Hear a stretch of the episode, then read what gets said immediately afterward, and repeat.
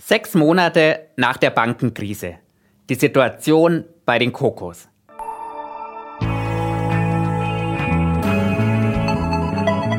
Hashtag Volatility, der Anlage-Podcast. Mit Thomas Altmann, Leiter des Portfolio-Managements bei QC Partners. Herzlich willkommen zu einer neuen Episode von Hashtag Volatility, dem Podcast über Kapitalmärkte, Geldanlagen und das aktuelle Börsengeschehen. Liebe Hörerinnen und Hörer, die Bankenkrise aus dem März liegt jetzt sechs Monate zurück. Für Furore haben im März nicht nur die Pleiten der Silicon Valley Bank und der Signature Bank gesorgt, sondern auch die Übernahme der Credit Suisse durch die UBS.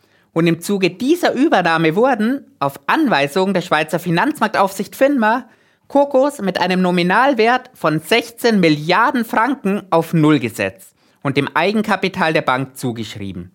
Dass gegen dieses Vorgehen der FINMA Klagen anhängig sind, das soll heute nicht unser Thema sein.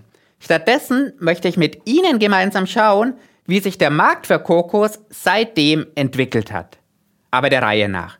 Schauen wir zunächst gemeinsam, was sich denn genau hinter diesen Kokos verbirgt. Kokos ist das Kurzwort für Contingent Convertibles, auf Deutsch Pflichtwandelanleihen. Bekannt sind diese Anleihen auch als Additional Tier 1 Anleihen oder kurz AT1, wobei Tier 1 der englische Begriff für das Kernkapital einer Bank ist. Eingeführt wurde diese Art von Anleihen nach der Finanzkrise 2008. Kokos sind damit eine Antwort auf die Bankenrettungen während der Finanzkrise, die teils von Staaten und Steuerzahlern finanziert werden mussten. Und genau das soll sich, auch mit Hilfe der Kokos, nicht wiederholen. Schauen wir auf die entscheidenden Merkmale der Kokos. Das erste Merkmal ist der, Achtung, kompliziertes Wort, Verlustabsorptionsmechanismus. Und der bedeutet, dass diese Anleihen automatisch in Eigenkapital, also in Aktien umgewandelt werden, wenn die Eigenkapitalquote der emittierenden Bank unter einen definierten Schwellenwert fällt. Daher kommt auch die Bezeichnung Pflichtwandelanleihe, denn die Anleger haben an dieser Stelle kein Wahlrecht. Das ist der mechanische Trigger. Zusätzlich gibt es noch den diskretionären Trigger. Bei Aktivierung des diskretionären Triggers kann, wie im Fall der Credit Suisse, ein Koko komplett abgeschrieben werden. Und zwar dann, wenn die Aufsicht die finanzielle Gesundheit des Emittenten als gefährdet ansieht. Das zweite Merkmal ist die Dauerhaftigkeit.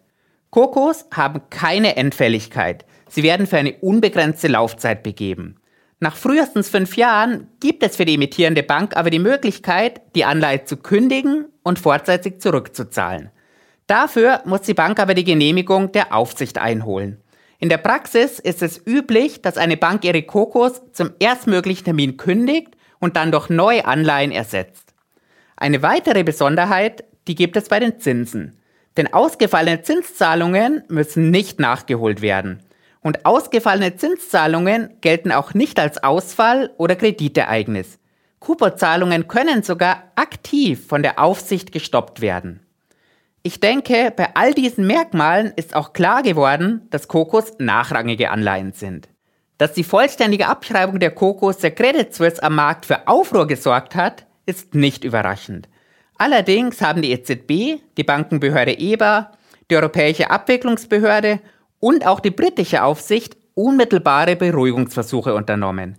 Alle Organe haben betont, dass in ihrem geografischen Zuständigkeitsbereich in der Vergangenheit stets die Aktionäre die ersten Verluste absorbieren mussten und erst danach die Inhaber von Kokos zur Verantwortung gezogen wurden.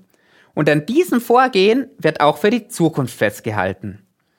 Trotzdem haben viele anfangs vermutet, dass das Credit Suisse Debakel den Markt für Kokos austrocknen würde und neue Emissionen keine Käufer mehr finden würden. Doch all die haben sich gewaltig geirrt. Bereits im April hat die japanische Mitsui Financial Group mit Kokos im Wert von umgerechnet 950 Millionen Euro den Anfang gemacht.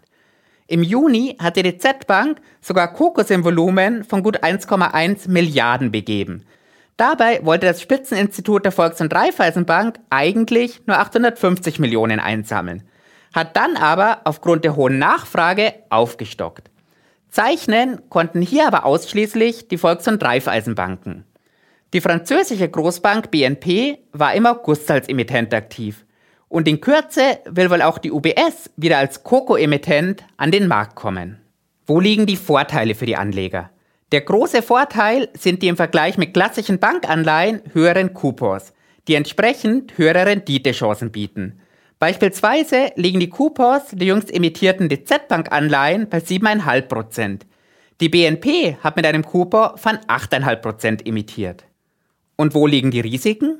Das große Risiko aus Investorsicht ist ganz klar, dass das eingesetzte Kapital als Folge einer Abschreibung komplett verloren werden kann. Im Falle einer Umwandlung in Aktien besteht das Risiko, an einer möglicherweise trotzdem noch immer schlecht kapitalisierten Bank beteiligt zu sein. Die höheren Risiken werden auch an den Kreditratings der Kokos sichtbar. Beispielsweise werden die neuen Kokos der BNP von der Ratingagentur S&P mit dreifach B- bewertet. Das Emittentenrating von BNP liegt bei A+, und damit fünf Stufen darüber. Dass Kokos kein klassisches Privatanlegerinvestment sind, das wird auch an einer anderen Stelle deutlich. Die Mindestanlage liegt im Fall der BNP bei 200.000 Dollar. Mit geringeren Beträgen ist aber der Einstieg über ETFs möglich. Schauen wir deshalb abschließend auf die Performance und auf die Schwankungen der Coco-Indizes. Der Market iBox Euro Contingent Convertible Liquid Developed Market 81 Index ist zwischen Februar und März erstmal um 18% eingebrochen. Seitdem hat er sich aber kräftig erholt und sich dem Februarhoch im August bis auf 2% angenähert. Das Allzeithoch aus dem September 2021, das liegt allerdings nochmal 8% über dem Februarhoch. Beim US-Dollar-Index ist der Einbruch im Februar-März mit minus 23% etwas größer ausgefallen und die anschließende Erholung deutlich geringer. Vom August-Verlaufshoch weg haben hier noch 12% zum Jahres- und 16% bis zum Allzeithoch gefehlt. Die große Überraschung, die liefert der Market iBox Coco Emerging Markets Index. Den Drawdown von nur 5% im Februar-März, den hatte der Index schon im Juli aufgeholt. Und seitdem ging es weiter nach oben. Allerdings fehlen trotzdem noch 6% zum Allzeithoch aus dem Jahr 2021. Kommen wir zurück zum Euro-Index. Der liegt zwischen Jahresanfang und Mitte September 4% vorne. Vergleichen wir dieses Plus mit dem Renten- und dem Aktienmarkt. Der EBREX für Bundesanleihen mit Laufzeiten zwischen 5,5 und 7,5 Jahren, der liegt seit dem Jahresanfang mit gerade mal einem Prozent deutlich weniger vorne.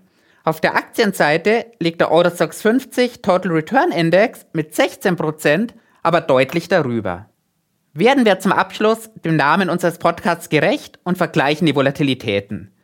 Bei der Volatilität der letzten 360 Tage liegt der Rentenindex mit 8% auf Platz 1, dahinter folgt der Coco-Index mit 13% und am Ende der Aktienindex mit 18%.